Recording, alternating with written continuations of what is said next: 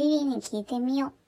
この番組では皆様からの疑問に私リリーが答えていきます。早速行きましょう。今日の質問です。リリーさん、こんにちは。こんにちは。最近コロナで家にいることに飽きてしまいました。リリーさんは先週の土日何をしていましたか？というメッセージですね。ありがとうございます。本当にですね、今お家でこのラジオを聞いていらっしゃる方も多いと思います。土日というか、この期間中、私はこうやって皆様とおしゃべりをしたり、あとインスタライブを見たりすることが多いですね。さっきも、あの、旭山動物園という行動展示で有名になった旭川の動物園のインスタグラムのインスタライブですね。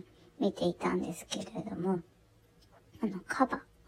本当に可愛かったです。カバの赤ちゃんが出てきたりしていて、小さくて可愛かったです。ゴールデンウィーク中は、あの、その、旭山動物園さんの方もインスタライブをやっているそうなので、まあ、詳しくはそこのホームページをチェックしてみてくださいね。あと、私は、あと、部屋にあった本をひたすら読み漁ってますね。エクセルの活用術とか、まあ、いつ使うのかなって思いますけど、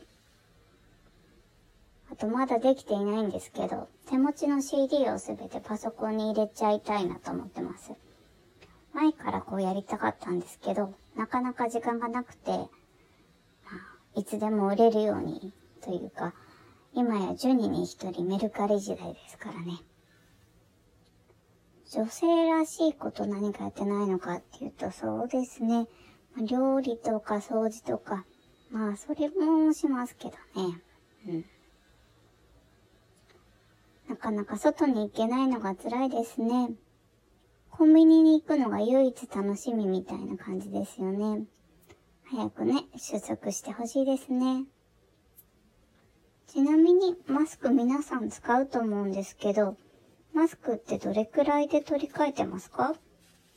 結構普通のマスクを洗って使っているっていう話も聞きますよね。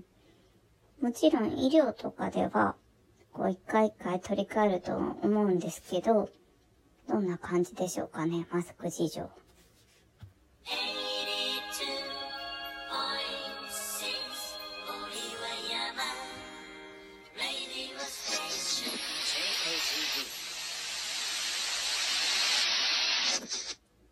そろそろお別れの時間が近づいてきました。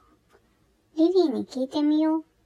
この番組では皆様からの質問をお待ちしています。